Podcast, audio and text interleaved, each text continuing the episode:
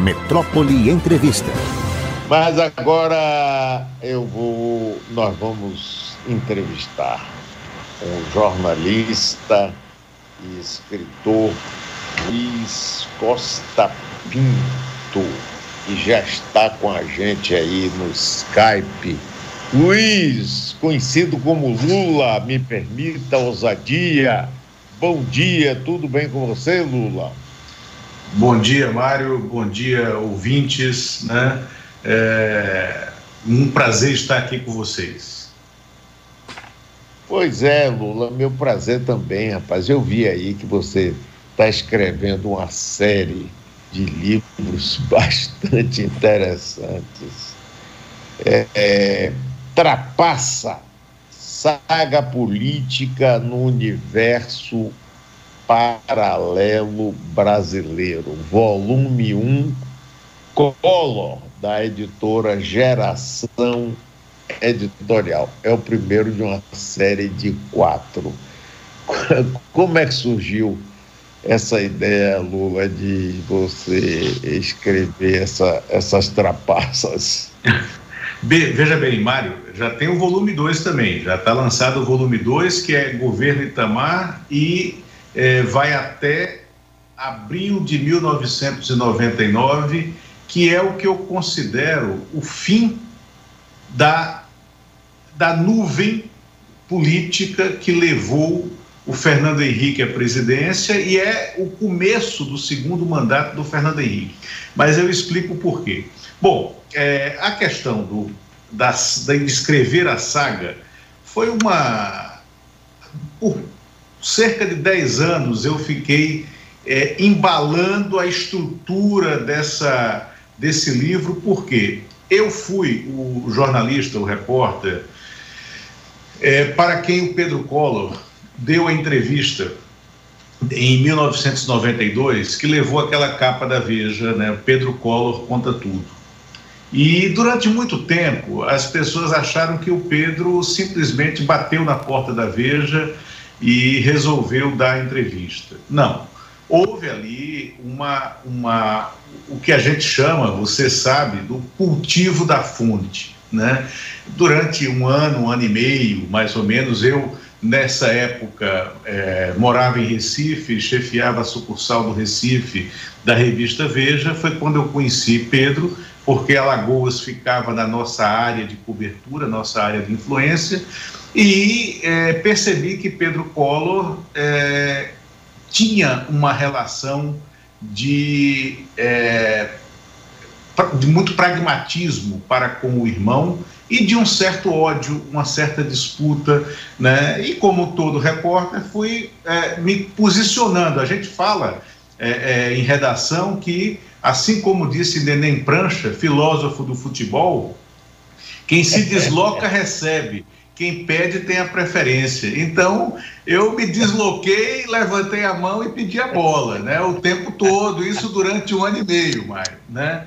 É, e a ideia de, desse, desse título guarda-chuva, trapaça, é porque eu, por meio de histórias pessoais, de histórias de bastidores das redações e de histórias de bastidores da política, eu conto uma narrativa política, mas mostrando que sempre existem pequenas ou grandes trapaças.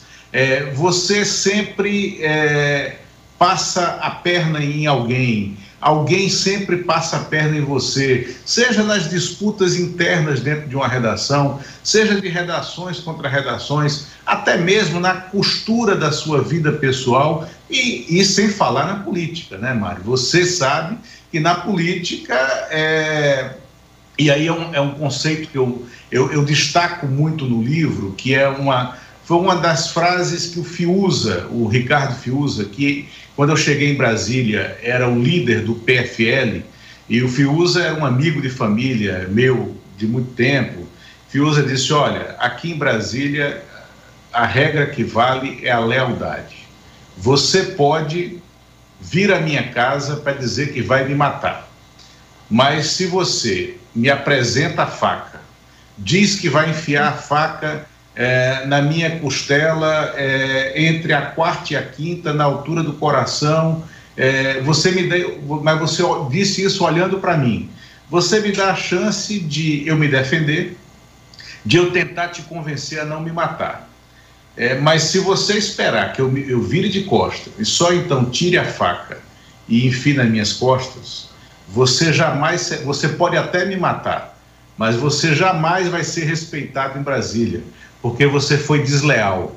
E a lealdade é a principal moeda dessa cidade. Então, é, isso foi o que me levou a escrever essa saga. Luiz, é, Lula, me, me conta uma coisa. Você falou é, daquela entrevista famosa para a capa da Veja. Ave Maria, eu me lembro perfeitamente dela. E você falou aí do pragmatismo junto com ódio. É, é, é o pragmatismo seria participação nos lucros, entre aspas, e o ódio a, a, as pretensos, pretensos avanços de Fernando Collor é, na direção da, da mulher de Pedro Collor? É, eu acho que o ciúme foi uma das componentes reais né, é, daquela briga, daquela disputa. E eu te afirmo, eu conheci bem ali o casal é, durante aquele período, antes daquele período. Não imagino que Collor tenha tido qualquer sucesso nas suas investidas, mas ele investiu. E investiu talvez até com dois objetivos centrais. Um era, era agradar ao próprio ego. Você sabe que ele era um ególatra. O Collor hoje é uma personagem completamente diferente do Collor daquele momento, né? Claro, é curtido com os sucessos e insucessos da vida. Né? E, é, além do que, ele sabia que isso desestabilizava o Pedro. Né? E o Pedro, por outro lado, era um empresário. O Pedro não era um jornalista é, ou dono de veículo de comunicação é, simplesmente imbuído de, de bons propósitos como jornalista. Né? O que o Pedro queria era, era ganhar dinheiro. E aí e foi o Pedro quem apresentou o PC lá atrás ao Collor. Então, Pedro e PC disputavam mais ou menos o mesmo espaço, que era quem é a personagem mais próxima do presidente da República que tem relação com os grandes empresários brasileiros. É, só que PC foi mais rápido PC, até porque foi o tesoureiro de campanha, ele fez as conexões durante a campanha. Conexões que o Pedro é, é, não tinha. Então, é, quando o governo se estabeleceu, o PC virou a referência nessa área empresarial. E aí o Pedro, obviamente, queria provocar um deslocamento né, nisso. E o Pedro deixava isso claro para mim.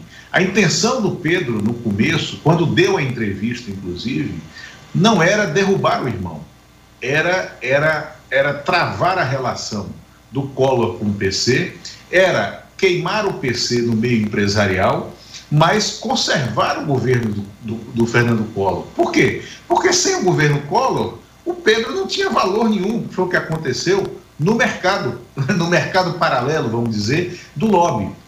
Né? É, só que o Pedro, aí, é, aí eu vou falar como jornalista, o Pedro cometeu um erro muito grande. Ele não compreendia que a entrevista dada não pertence mais ao entrevistado.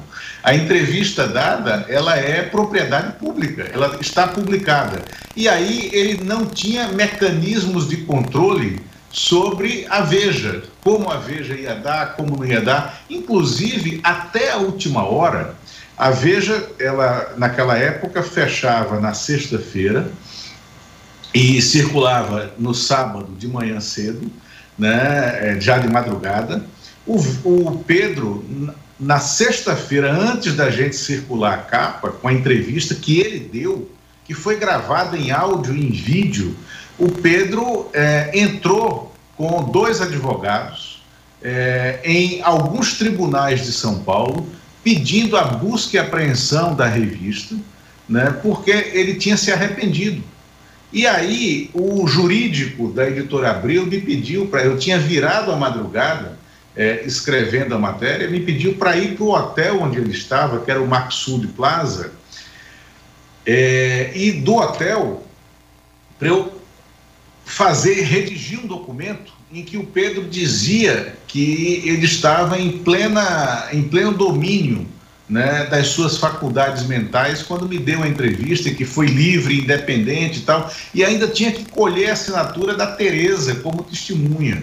E eu fiz isso, redigi ali na, numa máquina é, é, é de uma pessoa do hotel um termo e fiquei durante quatro horas tentando convencer o Pedro a assinar aquilo para que a gente não sofresse a busca e apreensão da revista. Ou seja, aí respondendo a você, era uma uma árvore com diversos galhos, né?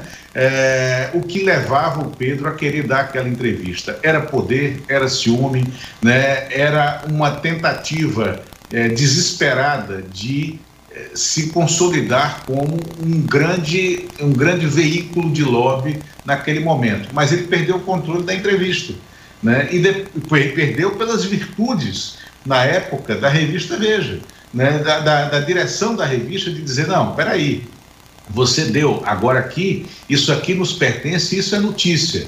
E o resto, e o livro, inclusive, é dividido em duas partes: a imprensa e o parlamento. Porque a imprensa teve um protagonismo muito grande no início, mas depois o protagonismo foi do parlamento, porque foi o parlamento que fez o impeachment. Eu estou conversando com o jornalista Luiz Costa Pinto, escritor que lançou já o primeiro e agora estou sabendo o segundo volume dessa série Trapaça, saga política no universo paralelo brasileiro da geração editorial. Agora, é, Lula, por que, que você acha que Pedro deu vários sinais antes de abrir o bico, é, de que queria certas coisas com o irmão. Por que que Collor ignorou isso e, e acabou sendo derrotado a partir dessa entrevista que você fez com, com Pedro Collor?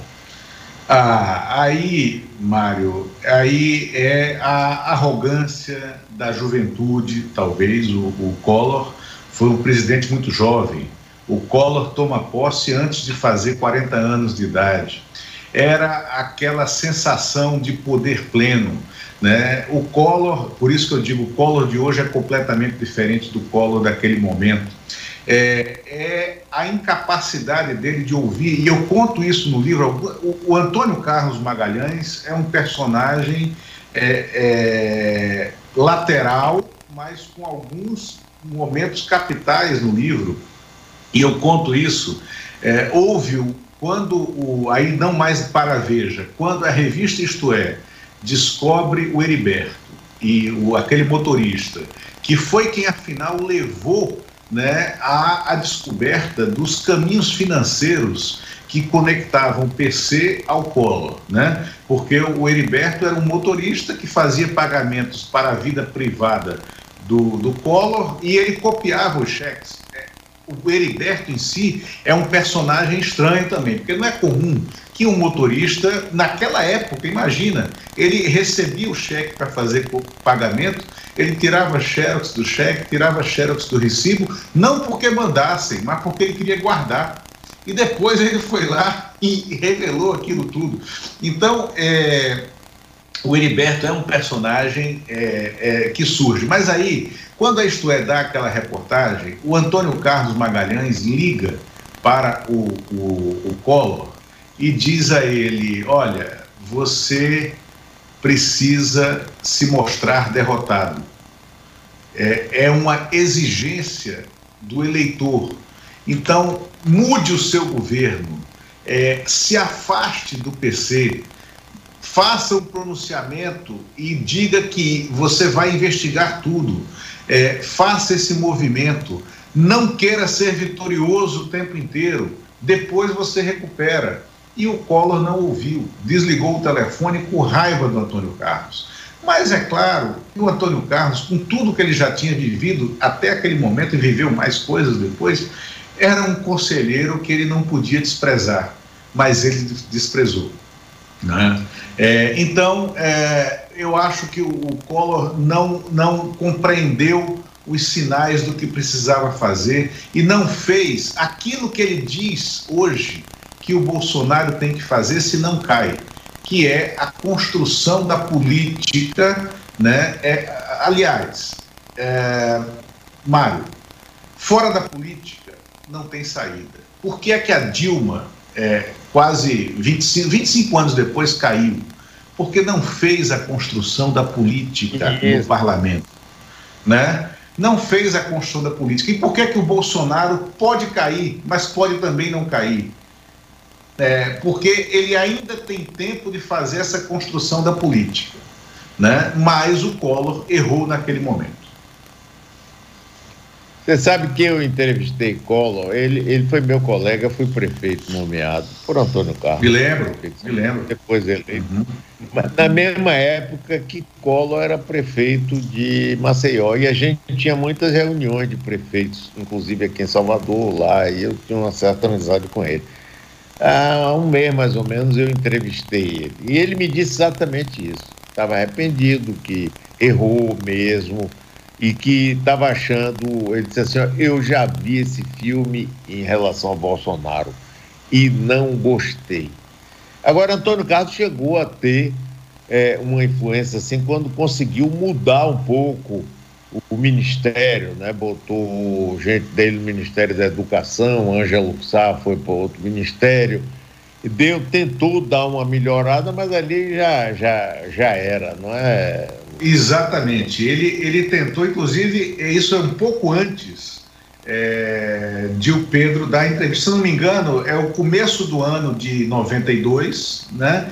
mas é, que o Collor fez a mudança de governo, ele levou o Jorge Borhausen para ser o seu coordenador político, o Borhausen que era é, um dos criadores do PFL, um político experimentadíssimo, né, é, que é, gostava da conversa, que sabia fazer articulação, né, é, que, se, é, é, que se uniu a Fiuza, a Marco Maciel, essa turma tinha um, um entorno. Mas quando o PC dá a entrevista, esse, esse pessoal fica impactado. Por quê? Porque eles não conseguem acessar a intimidade do Collor. Né? E sem acessar a intimidade do Collor, eles não conseguem ter ascendência sobre o comportamento geral do Collor. Tanto que aí, é, logo depois, né, ainda durante a, a CPI, o Borhausen pediu demissão, o Borhausen saiu, ou seja, é, então toda aquela, aquela ala que era a virtude da política saiu. E mais, né? Você lembra que o PFL, o, o, a maioria da CPI a favor do governo foi montada de forma muito tênue. Só que no dia em que a CPI vai começar, é, na madrugada anterior à primeira reunião da CPI, o senador Esperidião Amin, que está de volta ao Senado, é senador de novo, por uma querela, por uma, uma briga paroquial com Jorge Borhausen, lá em Santa Catarina, em razão de, de verba para contenção de enchentes, naquela época teve um enchente muito grande em Santa Catarina, ele resolve dar à oposição uma das cadeiras que cabiam ao PDS, que era o seu partido, na CPI. E aí leva para a CPI o senador José Paulo Bisol. E com isso ele desequilibra é, é, a, a, o número da CPI e permite que a CPI de fato investigue. O Antônio Carlos tinha colocado como presidente da CPI o Benito Gama, daí da Bahia, muito ligado a ele, que era uma é, forma que de ter controle. Contra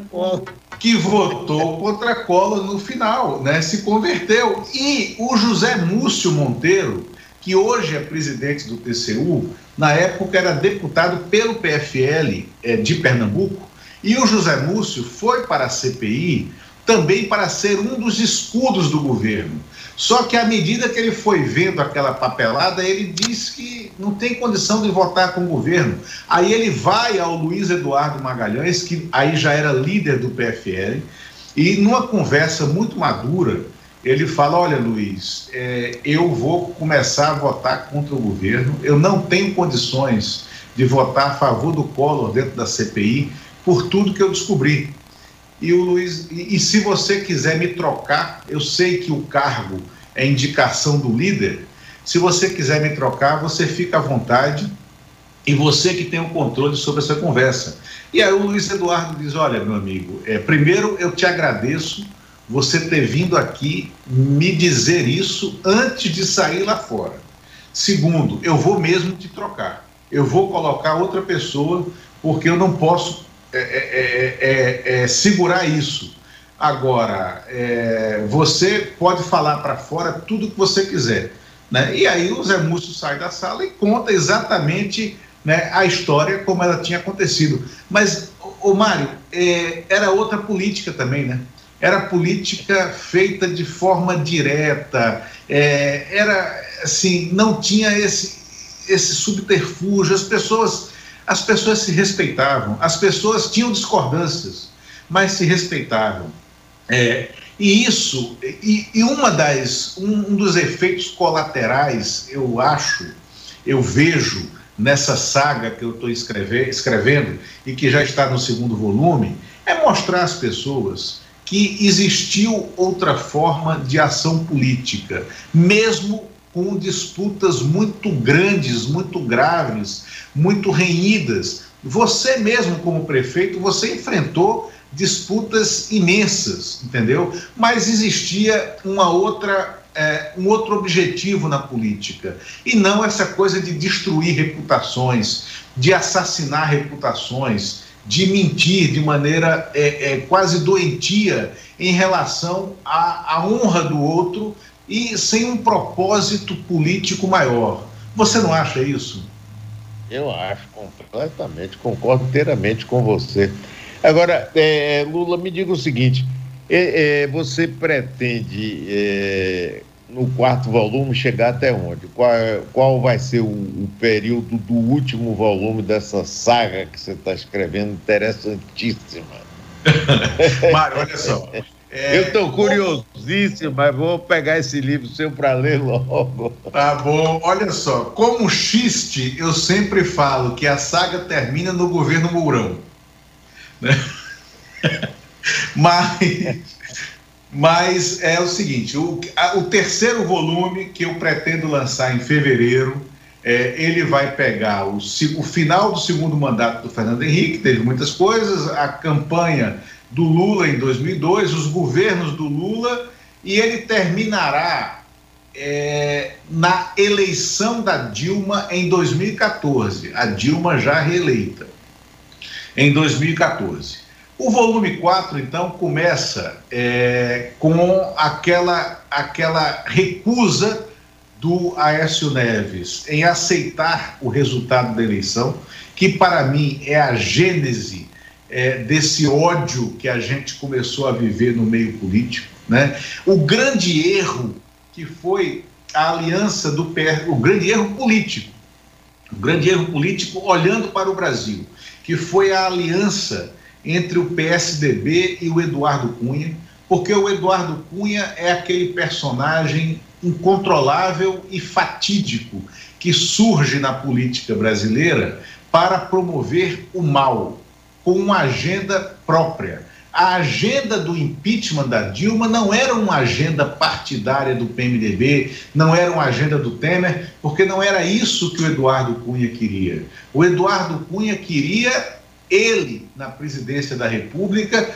e na mente doentia dele, né, isso estava é claro e estava escrito, ele iria assumir pelas mãos do TSE com a cassação da chapa Dilma Temer. Só que aí tudo se precipitou, ele acabou preso antes mesmo do julgamento da chapa tal, e a, aquela, aquela, aquele objetivo dele se esvaneceu. Então, o volume 4, que eu pretendo que seja o último, ele vai flagrar é, essa, essa degradação política, essa degradação da luta política, e ele vai se encerrar com o fim do governo Bolsonaro.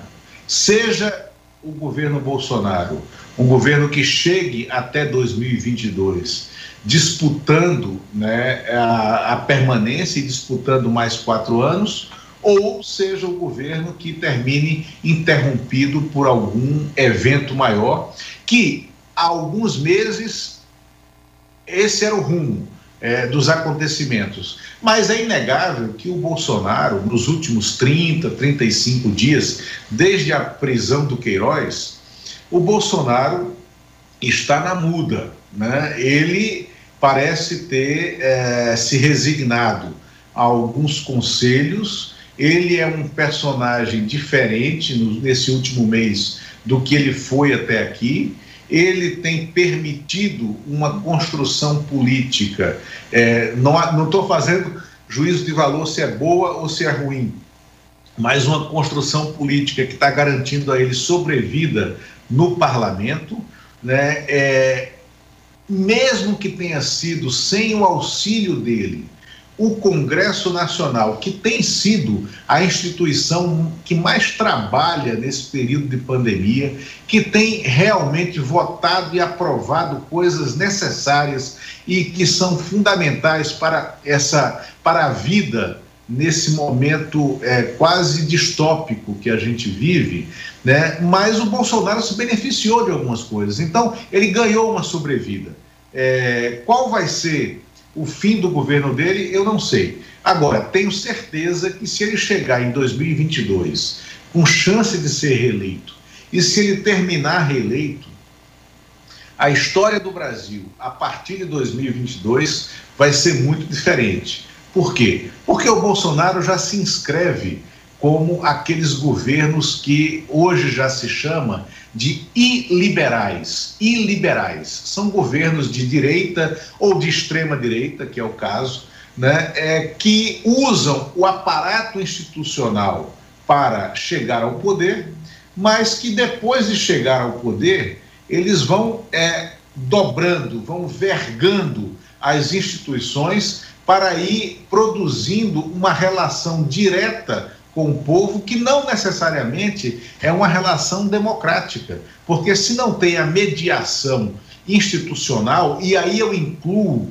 entre instituições a própria imprensa livre e independente, né, a gente chega a, uma, a algo é, muito preocupante. E é o que está se desenhando na Hungria, do Viktor Orbán, e é o que está se desenhando na Polônia do Andrei Duda, dois governos de extrema direita, dois governos que chegaram ao poder é, é, pelas regras normais democráticas, né? E foi o que aconteceu na Venezuela. Foi o que aconteceu na Venezuela com Chávez. Né? Aliás, é, é, Mário, eu me lembro que logo que o Chávez chegou ao poder e fez a primeira grande mudança dele era governo Fernando Henrique. O Fernando Henrique nunca foi contra a ascensão do Chávez, porque ela foi democrática.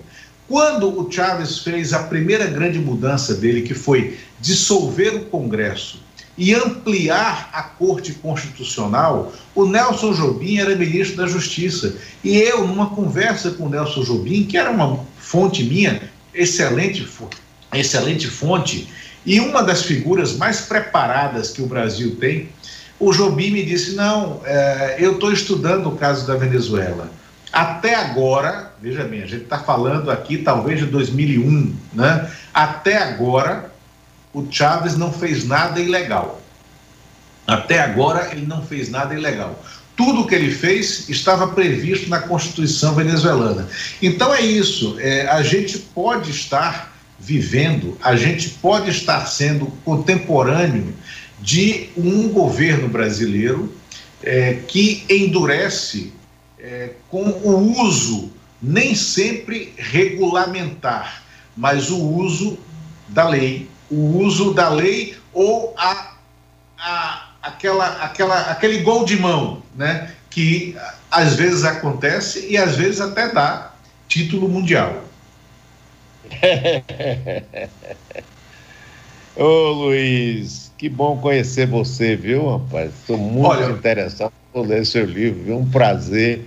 Espero que a gente volte a conversar outras vezes, viu? Parabéns aí pelo seu trabalho, Lula. Obrigado, prazer é todo meu e é uma honra estar aqui com você. Você, eu acompanho desde aquele, como você falou, o Antônio Carlos é é, é, é, fiz política, fui prefeito de Salvador desde aquela época, né? É, sou muito amigo aí em Salvador. Eu fui muito próximo do Luiz Eduardo Magalhães, que sempre falou muito de você. Luiz Eduardo era uma figura, era uma figura muito adorável, entendeu? Muito, e, muito. Eu e tenho alguns bons amigos aí na Bahia e um deles, é, em especial, gosta muito de você, é um publicitário, Fernando Barros, você deve conhecer, da Propeg. Né? Então, o Fernando fala muito bem de você. Grande amigo também. Um abração, Lula, viu? Um... Parabéns, meu amigo. Obrigado, um grande abraço. Até mais. Valeu.